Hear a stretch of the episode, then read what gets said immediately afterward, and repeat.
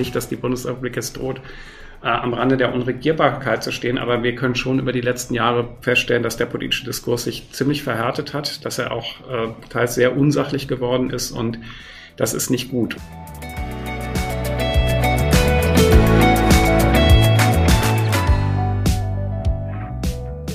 Herzlich willkommen bei der letzten Ausgabe von Wirtschaft im Westen im Jahr 2023. Ich freue mich, dass Sie hineinhören in den Podcast von Unternehmer NRW. Mein Name ist Hubertus Engemann. Ich leite die Kommunikation von Unternehmer NRW. Das Jahr 2023 war ein Jahr, in dem vieles in Bewegung, manches sogar aus den Fugen geraten ist. Der Krieg in der Ukraine geht inzwischen in den zweiten Winter. Der Überfall der Hamas auf Israel hat die außen- und sicherheitspolitischen Herausforderungen noch einmal deutlich vergrößert. Hierzulande steht die Wirtschaft massiv unter Druck und braucht für ihre Zukunftsfähigkeit die richtigen Weichenstellungen. Verunsicherung, Unsicherheit greifen um sich in Politik, Wirtschaft und Gesellschaft. Im kommenden Jahr stehen wichtige Wahlen an, die Europawahl und Landtagswahlen in drei ostdeutschen Bundesländern. Das alles führt seit Monaten auch zu intensiven gesellschaftspolitischen Debatten. Unter anderem darüber möchte ich heute sprechen mit meinem heutigen Gast. Seinen Berufsweg begann er als persönlicher Referent von Sabine Christiansen. Dann wechselte er ins Bundespräsidialamt, wo er unter anderem Reden für Bundespräsident Horst Köhler schrieb. Als Redenschreiber arbeitete er danach auch für den Bundestagspräsidenten Norbert Lammert, bevor er dann im Jahr 2012 zum Institut der deutschen Wirtschaft wechselte. Dort ist er bis heute Kommunikationschef und leitet das Berliner Hauptstadtbüro des IW Köln. Herzlich willkommen in unserem Studio hier in Düsseldorf, lieber Knut Bergmann. Guten Tag.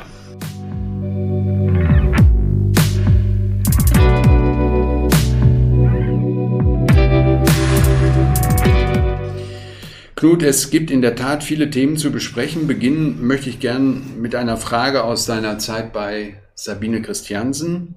Es gab ja Zeiten, in denen man glaubte, dass Talkshows im öffentlich-rechtlichen Fernsehen drauf und dran waren, öffentliche Debatten im Bundestag äh, zu ersetzen.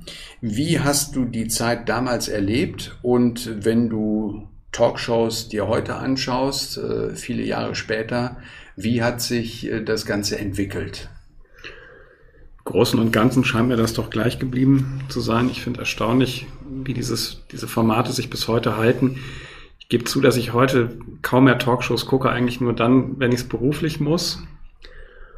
Und ähm, die Versuchsanordnung ist ja gewissermaßen die gleiche geblieben. Also zum einen öffentlich-rechtliche Sender und auch sonst nehmen die gerne, weil sie relativ günstig zu produzieren sind und nach wie vor gute Quote machen. Äh, und ähm, es ist natürlich ich will jetzt nicht behaupten, dass so eine Art von politischem Bildungsfernsehen ist, aber natürlich kann man darüber ähm, politische Positionen ganz gut in ihren Extremen bebildern.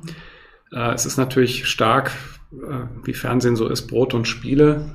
Die Differenzierung bleibt da manchmal auf der Strecke und was ich etwas bedenklich finde und das wäre etwas, was vor 20 Jahren anders gewesen ist, ähm, dass mir heute ähm, sehr stark dann da auch ähm, so ein Bias äh, oder oft ein Bias mit drin ist hinsichtlich einzelner extremer Positionen.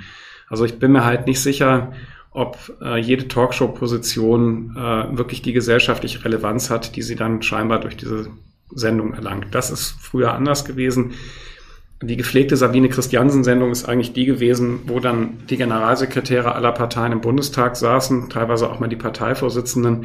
Ähm, es war damals unüblich, dass Journalisten an diesen Runden teilnahmen. Das ist ja mittlerweile gang und gäbe geworden, wo man dann so eine Art Sidekick hat für den Moderator oder die Moderatorin.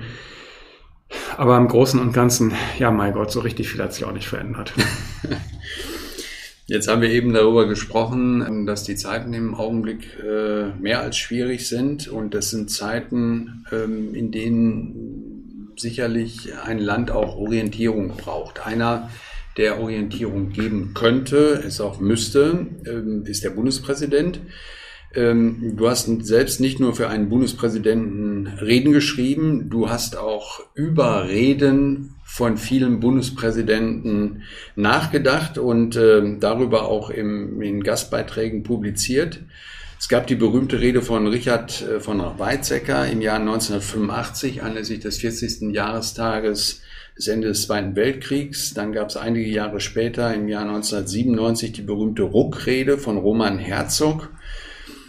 Ähm, braucht es in diesen strubbeligen Zeiten, die wir jetzt im Augenblick haben, braucht es da eine, eine neue große Rede des Bundespräsidenten? Das ist ganz schwer zu beantworten. Ähm, also, ähm, also die, oder die Frage müsste man äh, so in unterschiedlichen Ebenen abschichten, weil, also natürlich wäre es gut, wenn in diesen Zeiten ist äh, ähnlich wie bei den Talkshows. Früher war das Fernsehen ja mal so eine Art von das Lagerfeuer der Nation, wo die Nation sich versammelte und geeint war und alle taten irgendwie Sonntagabends dann alle Familien taten dasselbe. So und so kann natürlich eben auch ein Bundespräsident mitreden. Manchmal ein Land, eine Nation ein, sofern man ihm denn zuhört. Und das wiederum ist sehr stark abhängig von dem situativen Geschick, von der jeweiligen Lage, äh, natürlich aber auch von dem rednerischen Geschick eines Bundespräsidenten. Und du, Bertus, hattest ja gerade angesprochen, die vermutlich berühmteste Bundespräsidentenrede, die es bis heute gibt, die 8. Mai-Rede äh, von Richard von Weizsäcker zum 40. Jahrestag des Kriegsendes 1985, ähm, die äh, als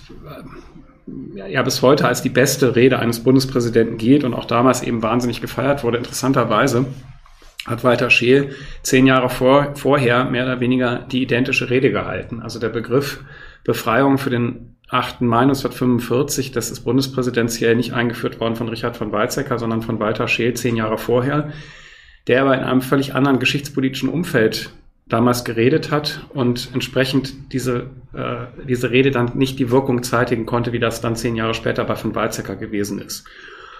Wobei auch da muss man dazu sagen, das Bundespräsidialamt hat damals ähm, eben auch sehr aktiv diese Rede vermarktet. Da wurde dann 60.000 Schallplatten wurden an Schulen verschickt. Also heute würde man sich das halt bei YouTube anhören. Aber damals war es dann halt noch eine Schallplatte für die jüngeren Zuhörer. Das sind diese schwarzen Dinger, äh, wo man dann irgendwie so einen Tonarm auflegte. Äh, das können Sie bei Ihren Großeltern irgendwie vielleicht noch im Schrank finden. Und genauso die Berliner Rede, Roman Herzog, 1987 die erste Berliner Rede, die sogenannte Ruckrede, die übrigens bis heute sehr, sehr lesenswert ist.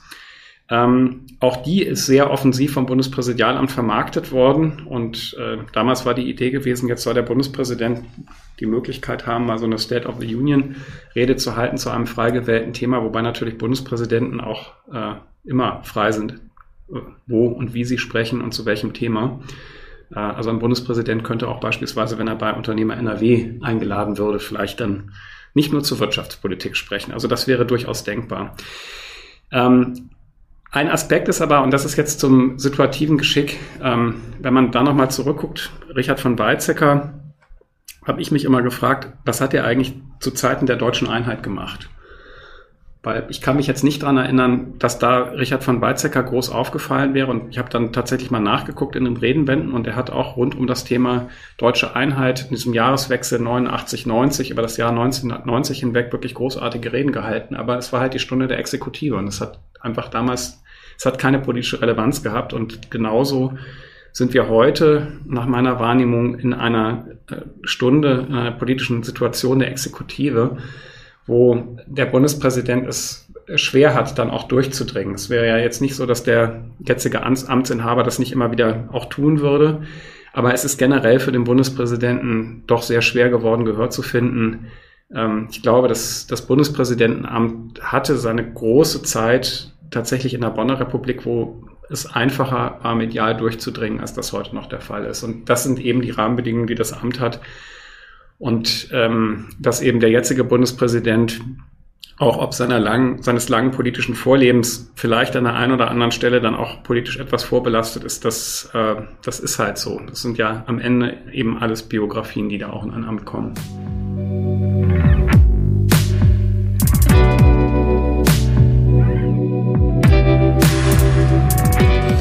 Du hattest gerade angesprochen, ist jetzt Stunde der, der Exekutive. Wir erleben jetzt seit zwei Jahren erstmals in Deutschland mit der Ampel ein Dreierbündnis. Und äh, politische Mehrheiten sind durch die Wahlergebnisse der letzten Jahre auch immer wieder schwieriger äh, zu finden gewesen. Ähm, es ist unübersichtlicher geworden. Politik zu erklären wird immer komplexer. Hast du den Eindruck, dass äh, die politische Klasse insgesamt ähm, diesen enormen Herausforderungen so, so gewachsen ist? Also bringt sie die Themen den Menschen so nahe, dass sie verstehen, wir haben jetzt äh, schwierige Zeiten oder ähm, wie würdest du das beurteilen? Politik ist natürlich über die Jahre immer schwieriger geworden. Die, ähm, also die Komplexität hat total, also hat einfach zugenommen. Wenn man das jetzt mit Bonn vergleicht, jetzt kommt ganz oft noch die europäische Ebene ins Spiel. Das ist sehr, sehr schwierig geworden. Und für die aktuelle Situation muss man auch einfach ähm, leider äh, feststellen, dass wir jetzt ausbaden, was wir 30 Jahre lang an ähm, nach kalter Kriegsfriedensdividende verfrühstückt haben. Und äh, da jetzt gewissermaßen eine, ein Land wieder krisenfest zu bekommen, das ist einfach eine Wahnsinnsaufgabe. Und jetzt kann man drüber streiten, ob also diese Dreierkonstellation in Berlin, wobei wir haben ja auch früher durchaus Dreierkonstellationen gehabt, das war dann halt eben die Union mit durchaus wahrnehmbaren Unterschieden zwischen CDU und CSU und dann eben jeweils einem weiteren Koalitionspartner. Natürlich sind bei der Ampel jetzt sind so die, ähm, die Bruchlinien sind sehr, treten sehr deutlich zutage, aber die Lage ist eben auch ernst und ähm, ob das politische Personal heute ähnlich qualifiziert ist äh, wie früher, das, da maße ich mir jetzt kein Urteil an. Ich glaube nur, dass eben der Beruf des Politikers oder der Politikerin auch einfach sehr viel anspruchsvoller ist, als das früher der Fall war. Ähm, ist, die Medien stellen völlig andere Anforderungen. Die, die, die Umdrehungszahl ist höher geworden. Es ist fast keine Zeit mehr zum Nachdenken. Also jetzt, wenn man mal als Beispiel nimmt, sicherlich ein fundamental schlechtes Beispiel oder ein Beispiel dafür, wie man es nicht machen sollte, dieses Heizungsgesetz aus dem Wirtschaftsministerium. Da sagen auch Leute aus der Opposition unter der Hand, naja, die haben natürlich auch das Problem, dass man so einen Gesetzesentwurf heute nicht mehr rausgeben kann, dass da mal Leute drauf gucken, die von, davon was verstehen, dass man einfach diese ganzen Bugs findet, weil das Ding ist sofort in der Welt. Das ging halt früher. Und insofern äh, ist die Versuchsanordnung insgesamt schon sehr, sehr kompliziert geworden. Und ähm, ich also bei aller Kritik, die man an Politikerinnen und Politikern haben kann, ähm, ich glaube, keiner von uns würde mit denen tauschen wollen, weil da einfach dermaßen viel Druck drauf ist. Äh, die Arbeitsbelastung ist gigantisch hoch oder also wenn man es ernst nimmt, wird sie gigantisch hoch. Also natürlich gibt es auch immer überall schwarze Schafe. Aber ähm, es ist ja, ähm, ich finde das immer ganz interessant. Also das hatten wir bei der Eingangsfrage nach den Talkshows, dass eben da jetzt oft Journalisten mitsitzen. Also ich tue mich da manchmal schwer mit, wenn Journalisten dann meinen, die besseren Politiker zu sein, aber die halt in ihrem Leben sich niemals irgendwo zur Wahl stellen würden. Und das ist am Ende dann auch ein bisschen Wohlfeil und ähm, ich glaube, dass es wichtig wäre, auch in einer Art von ähm, bürgerlichen, bürgerschaftlichen und zivilen Umgang miteinander da vielleicht etwas ähm, auch anzuerkennen, was Politikerinnen und Politiker tagtäglich leisten und leisten müssen. Jetzt äh, beschäftigst du dich seit einigen Jahren auch intensiver mit der AfD. Ähm, gerade heute, wir haben den 5. Dezember, ähm, ist ein ganzheitlicher Artikel in der Frankfurter Allgemeinen Zeitung erschienen. Wohlstand für alle, eine wirtschaftspolitische Vermessung der AfD. Ähm, die Partei ist ja mal gestartet als Anti-Euro-Partei. Äh, inzwischen wird die AfD aber vor allem als fremdenfeindlich, rechtspopulistisch und ausgrenzend wahrgenommen. Frage wäre, ist die AfD ein politisches Risiko für unser Land? Ja, das ist sie schon. Also da vielleicht ein bisschen aufzuholen. Wir am Institut der deutschen Wirtschaft haben vor ein paar Jahren angefangen. Das ist so ein bisschen, ich will jetzt nicht sagen, Hobby gewesen, aber mit ein paar Kollegen zusammen haben wir mal angefangen, uns die Wählerschaft genau anzugucken. Es gab halt, gab halt damals fast keine Daten und äh, also bei Volkswirten ist es ja so, dass einfach der Charme daran liegt, dass man einfach guckt, dass man irgendwelche Datensätze miteinander kombiniert bekommt auf intelligente Art und Weise und dann da eben Dinge rausfindet. Und äh, so hat sich dieses Themenfeld entwickelt und ich glaube, dass wir als Institut auch ähm, geradezu dazu berufen sind, uns mit diesem Thema zu befassen. Eben, es hat ja jetzt im Sommer nach der Wahl des ersten Landrats der AfD in Sonneberg die Diskussion gegeben, ob die AfD ein Standortrisiko ist. Und so haben wir im Sommer tatsächlich dazu auch mal eine Befragung gemacht unter Hauptgeschäftsführern äh, von Verbänden, um dem mal ein bisschen nachzuspüren. Und da kommt halt raus, und das ist eine These, die ich teile, die akuten ökonomischen Risiken werden relativ gering gesehen. Ja, es ist schwierig, offenbar in AfD-Hochburgen ausländische Fachkräfte anzuwerben. Und das ist natürlich jetzt auf solche Unternehmensansiedlungen wie beispielsweise in Magdeburg oder in Dresden kann das ein echtes Problem sein. Und das ist offenbar auch teils ein Problem.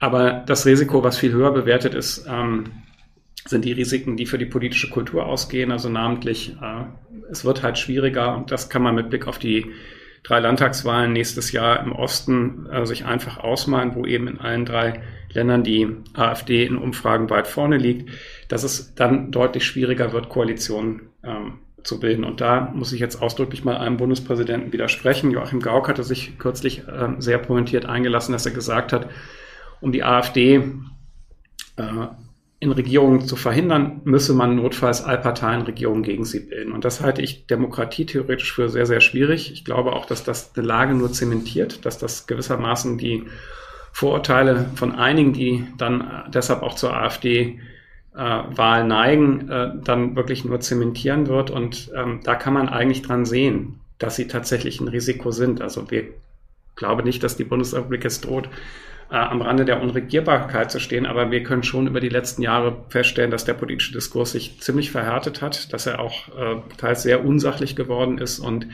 das ist nicht gut. Und ähm, ich, ja, also bin sehr gespannt, äh, wie da die Landtagswahlen nächstes Jahr in Ostdeutschland ausgehen. Und der reale Einfluss der AfD ist jetzt relativ begrenzt, weil sie regieren halt nirgendwo mit. Natürlich nehmen sie Einfluss auf die Themenagenda. Das ist aber eben wenig konstruktiv und ähm, ja, mal sehen, wo diese Entwicklung hinführt. Wir bleiben noch einen Augenblick in der Politik. Ähm, 2022 ist ein, ein Buch erschienen, ähm, dessen Herausgeber du bist, äh, mit dem Titel Mehr Fortschritt wagen, Parteien, Personen, Milieus und Modernisierung regieren in Zeiten der Ampelkoalition. Äh, Sie kommen also nochmal auf die, auf die Ampel zurück. Und das Besondere an diesem Buch ist, ähm, dass darin äh, vor allem unterschiedliche Autoren aus den unterschiedlichsten Disziplinen äh, zu Wort kommen, aus der Politikwissenschaft, aus der Soziologie, Ökonomen dabei. Ähm, Journalisten haben mitgeschrieben. Ähm, was war die Idee, ein solches Buch aus so unterschiedlichen Perspektiven herauszugeben? Also am Anfang war die Überlegung, dass wir im Institut gerne eine Vorausschau auf die nächste Legislaturperiode machen wollten. Und dann haben wir interdisziplinär eine Tagung gemacht. Wir hatten eben als Ökonomen, hatten wir uns noch Politikwissenschaftler dazu geholt, eben auch aus Nordrhein-Westfalen, Karl-Rudolf Korte von der NRW School of Governance und für die soziologische ähm, Seite das Sinus-Institut, mit denen wir auch immer mal wieder zusammengearbeitet haben und kooperiert haben. Dann hat diese Tagung stattgefunden, zwei Wochen vor der Bundestagswahl, wo halt völlig offen war, was da jetzt bei der Bundestagswahl rauskommen würde. Und wir hatten aber gewissermaßen drei Grundlagenbeiträge, einen politikwissenschaftlichen, eben von Karl Rudolf Korte von der NRW School of Governance, einen sozial- oder soziologischen von Silke Borgstedt, der Geschäftsführerin des Sinus-Instituts und aus unserem Haus ähm, hatten wir so einen ökonomischen Beitrag. Und dann haben wir uns gedacht, okay, das lohnt sich, dem mal nachzuspüren.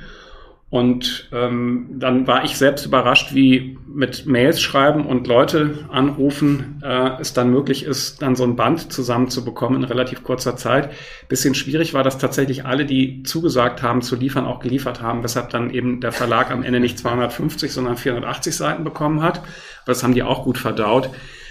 Und ähm, wir haben am Institut der deutschen Wirtschaft schon den Anspruch, eben uns nicht nur mit jetzt streng ökonomischen Themen zu beschäftigen, sondern da auch über den Tellerrand hinaus zu gucken, so wie eben auch bei uns am Institut ganz viele äh, Disziplinen sich jetzt versammelt haben. Also da haben wir beileibe jetzt nicht nur Volkswirte, sondern eben auch Politikwissenschaftler, Soziologen, mittlerweile auch Ingenieure, also wenn man so an das Thema Big Data denkt, Mathematiker und was es so alles gibt. Und gewissermaßen, ähm, will jetzt nicht sagen, der Band krönt das, aber gibt das wieder.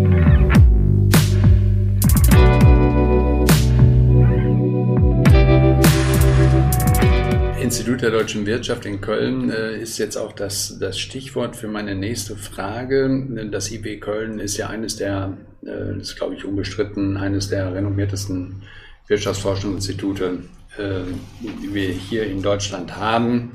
Und Wirtschaftsforscher, Ökonomen beraten ja auch die Politik. Ähm, das macht ihr in eurem Institut, ähm, das machen viele andere äh, große Institute, IFO oder DIW oder IFW in Kiel äh, auch. Ähm, es gibt den, den Sachverständigenrat, es gibt das Gutachten äh, der, der Wirtschaftsforschungsinstitute. All das hat die Politik zur Verfügung, um daraus ja, Politik oder politische Entscheidungen zu treffen äh, auf einer äh, ökonomischen äh, Grundlage. Auf, wenn du das so betrachtest, wenn ihr äh, von eurem Institut Politiker ähm, betreut, sie, wenn sie euch um Rat fragen oder umgekehrt, habt ihr den Eindruck, das verfängt? Äh, dann auch in der praktischen Politik oder ist das doch eher Elfenbein auf der einen Seite und praktische Politik auf der anderen Seite?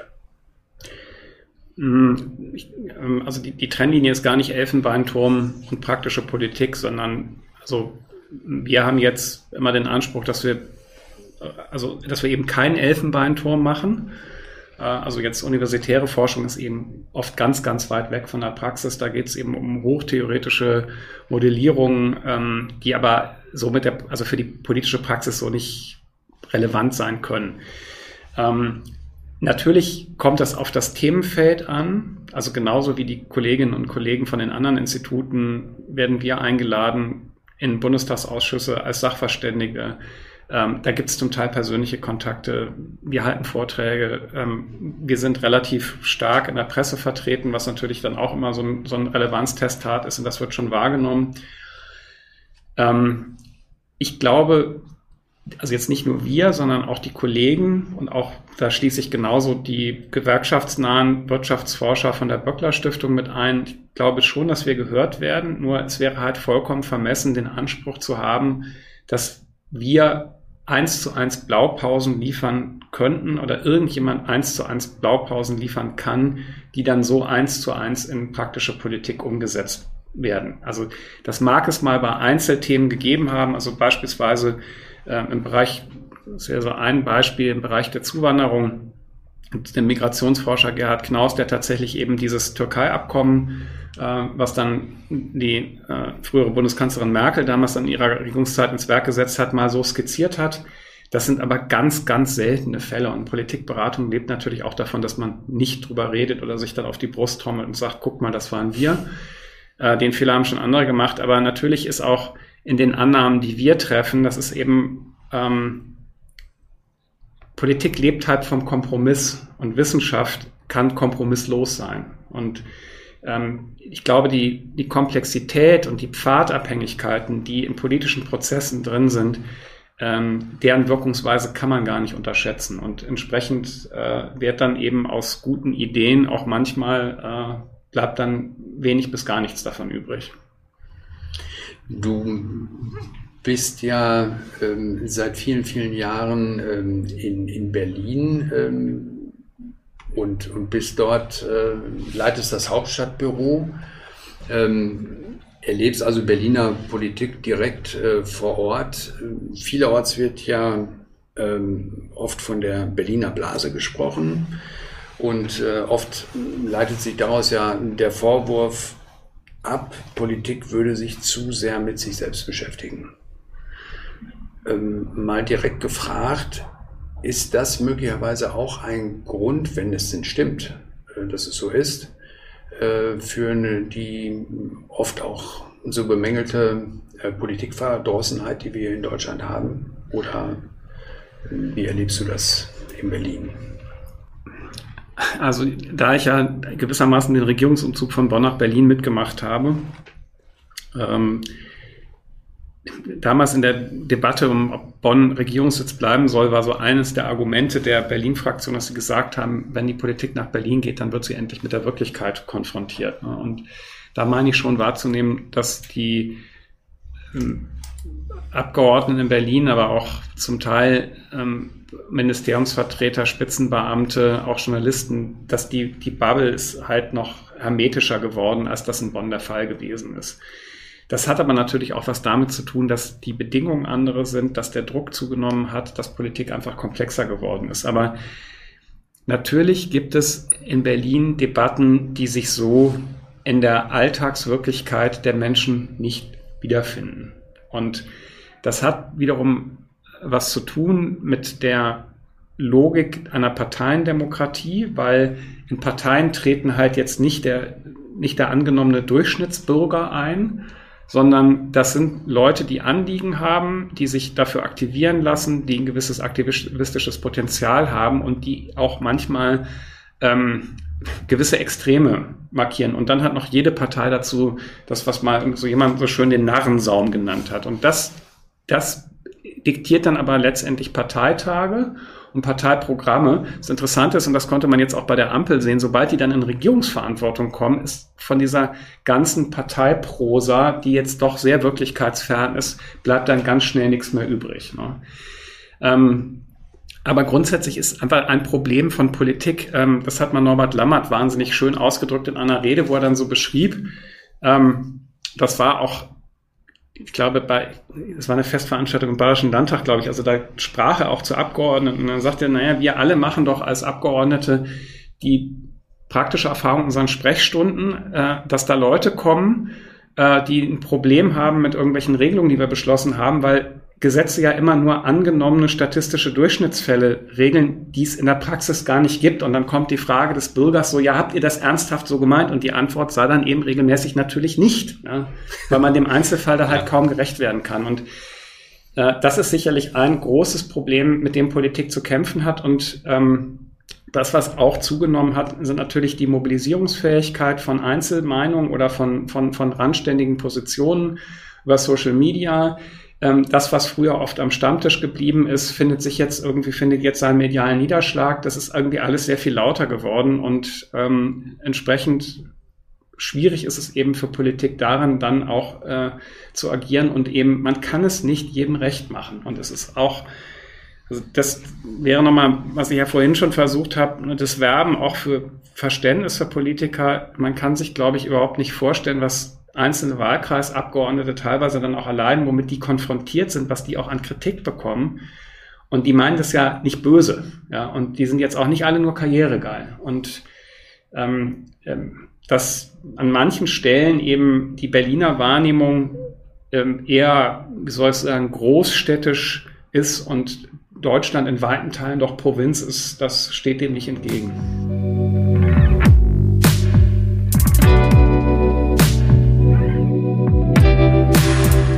Wir verlassen jetzt mal die, ähm, die Politik und äh, kommen zu einem Thema, was wohl eher zu deinem, deinem Hobby äh, gehört. Nämlich ähm, vor einigen Jahren hast du ein Buch geschrieben, äh, in dem du die Kulturgeschichte der Bundesrepublik daran festgemacht hast, welche Weine bei Staatsbanketten gereicht werden. Mal abseits dessen, dass man sich hierfür sehr, sehr gut mit, mit Weinen auskennen muss kann man denn tatsächlich Spitzendiplomatie äh, anhand der Weinkarte erklären?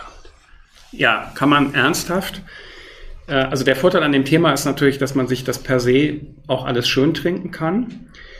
Aber es ist tatsächlich, wenn man jetzt nochmal guckt, ähm, in der Diplom, also das ist ja nicht nur in der Diplomatie, sondern eben in jeder menschlichen Beziehung spielt Essen und Trinken eine Rolle. Und Georg Simmel, der Begründer der deutschen Soziologie, hat mal in einem sehr schönen Aufsatz, den ich sehr zur Lektüre empfehlen kann, auch weil er nur zwei Seiten lang ist, Soziologie der Mahlzeit Anfang des 20. Jahrhunderts formuliert, eben sinngemäß von allem nun, was den Menschen das Gemeinsamste ist, ist eben, dass sie alle essen und trinken müssen. Und dann beschreibt er so im Weiteren, und das kennen vermutlich alle Zuhörer, wir sind jetzt ja in der Vorweihnachtszeit, äh, wo es, was ja eines der glücklichsten Familienfeste überhaupt ist und so, wo man dann halt doch die Erfahrung macht, dass wenn die bucklige Verwandtschaft kommt, man wahnsinnig dankbar ist, dass eben man sich dann, keine Ahnung, über den Kuchen und den Kaffee unterhalten kann und dann hat man schon mal ein Thema. Und das geht natürlich genauso, ähm, das geht genauso in der Diplomatie. Und äh, tatsächlich gibt es eine ganze Reihe von ähm, politischen Annäherungsprozessen, also beispielsweise Richard Nixon, als er 1972 nach China gef gefahren ist, da spielt der chinesische, ähm, also das chinesische Nationalgetränk, das ist Mao Tai, ein Hirseschnaps, eine bedeutende Rolle, wovon sich Nixon dann da auch ordentlich was eingeschenkt hat oder hat einschenken lassen. Ähm, dann die äh, Abrüstungsverhandlungen zwischen den USA und der Sowjetunion 1987 in Reykjavik, da hat man tatsächlich darum herum gebaut, äh, Essen, Begegnungsmöglichkeiten der Delegation, weil man wollte, dass die sich halt menschlich kennenlernen ja, und dass es dann was Verbindendes gibt. Und insofern gibt es da ganz viele Möglichkeiten, wo man sich nahe kann und oft, also nahe kommen kann beim Essen und Trinken. Das ist halt beim Bundespräsidenten jetzt nicht anders als eben bei äh, dem 80. Äh, Geburtstag der Schwiegermutter. Ähm, also mal mehr, mal weniger lustig. Und auf der anderen Seite, ähm, das wäre jetzt mal ein hartes Beispiel. Ähm, der französische Präsident Emmanuel Macron ist ja äh, Anfang Februar im letzten Jahr, Anfang 22, also zwei Wochen bevor dann äh, Putin den Angriff auf die Ukraine gestartet hat, noch in Moskau gewesen um mit Putin äh, zu verhandeln und ihm auszureden, diesen, diesen Angriff auszureden. Und ähm, das, dieses Bild kennen wir alle, wie Macron und Putin an dieser ganz langen Tafel sitzen. Es, gibt, es gab dann auch ein Essen, davon habe ich bisher nie ein Bild zu sehen bekommen, aber es gibt ein Bild von der Menükarte. Und auf dieser Menükarte sind die Weine, äh, sind 2015er Weine und zwar von der Krim. Das die Weinberge sind rund um diesen Palast von Putin. Ähm, Gab es mal letztes Jahr so einen Film, wo das relativ prominent gezeigt wurde. Das eine ist eine autochtone äh, Rebsorte von der Krim und ähm, das andere ist Chardonnay, also so eine, eine allerwelts Weißwein-Rebsorte. Und die Krim 2015 wird hier als Russland beschrieben. Ja, das ist gewisserweise eben nicht mit Wein Staat machen, sondern mit, mit Wein Annexionen machen. Und in der französischen Delegation ist tatsächlich diese Weinwahl verstanden worden als Anspielung auf die verstärkte französische Marinepräsenz im Schwarzen Meer. Ja. Und das wäre jetzt ein Beispiel, das ist natürlich eben nur eine, ähm, also die Weinkarte oder das, was auf einem Staatsbankett zu trinken gibt oder eben bei einem Essen, bei einem politischen Essen zu trinken gibt, ist natürlich irgendwie nur eine Fußnote äh, von Diplomatiegeschichte und Diplomatiegeschichte ist auch wieder nur eine Fußnote von Außenpolitik oder Außenpolitikgeschichte, ja, und auch Außenpolitik ist wieder nur ein Teil von etwas Größerem. Aber das sind halt schon Details, die man lesen kann. Und das, gerade wenn bei einem französischen Präsidenten kann man davon ausgehen, dass es in der, zumindest in der Delegation Leute gibt, die das dechiffrieren können oder die zumindest die Anspielung verstehen. Oder eben, da geht schon eine Botschaft dann aus. Und solche Beispiele findet man über die Zeit immer wieder. Ähm, in der Bundesrepublik jetzt eher ein bisschen weniger, weil der Umgang mit dem Wein bei Staatsbanketten oft ähm, etwas achtlos war, aber es gibt eine ganze Reihe von Beispielen im Ausland, wo tatsächlich damit dann auch äh, mit Weinstaat gemacht worden ist. Eine, eine letzte Frage ähm, an, den, an den Sprecher, an den Kommunikationschef äh, des IW Köln. Ähm, mich umtreibt seit langem die Frage, ob der Journalismus in Zeiten von Social Media eigentlich den Stellenwert halten kann, äh, den er ohne Frage haben müsste, also komplexe Zusammenhänge zu sortieren, einzuordnen, auch zu erklären und Zuhörern, Zuschauern, Lesern ja die Hilfestellung zu geben, dieses komplexe Gebilde äh, von Politik, von Wirtschaft, von Gesellschaft auch zu verstehen. Ähm, wenn alles nur noch verdichtet wird, alles nur noch in kurzen Sätzen geschrieben wird, wird das natürlich immer schwieriger. Auch die Adressaten sind immer schwerer äh, zu erreichen. Mal in die Glaskugel geguckt, äh, nach vorne, so in fünf bis zehn Jahren. Wie glaubst du, wird sich ja der Journalismus als solche, aber auch ja die Meinungsbildung in, in unserem Land verändert haben? Das ist jetzt wirklich der Blick in die Glaskugel. Das wird zum Teil davon abhängen, was wir jetzt gerade überhaupt nicht absehen können, wie sich Technik weiterentwickelt, weil einerseits wäre meine Hoffnung, dass Journalismus wieder stärker zurück zu dem kommt, äh, was er früher war, nämlich ähm, weniger Haltung zu verbreiten, sondern eben Vertiefung zu bieten, Informationen zu aggregieren und dem Leser die Möglichkeit zu geben, sich ein Urteil selber zu bilden.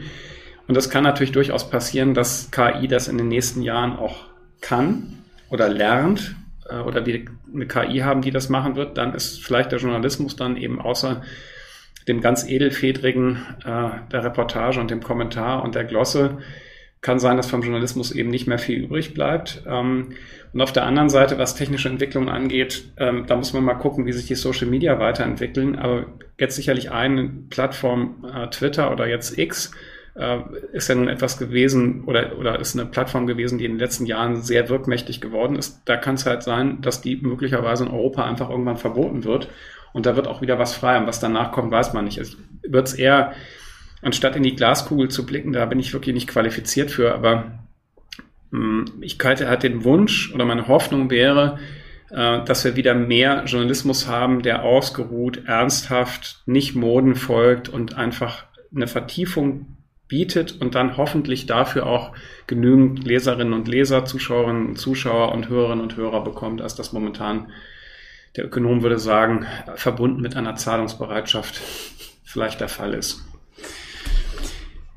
Das war unser Podcast Wirtschaft im Westen mit dem Publizisten und Kommunikationschef des IW Köln, Dr. Knut Bergmann. Vielen Dank für deinen Besuch äh, ja, vielen in unserem Dank. Studio äh, für das äh, sehr kurzweilige, äh, sehr tiefgründige und jederzeit spannende Gespräch. Herzlichen Dank. Vielen Dank, Hubertus.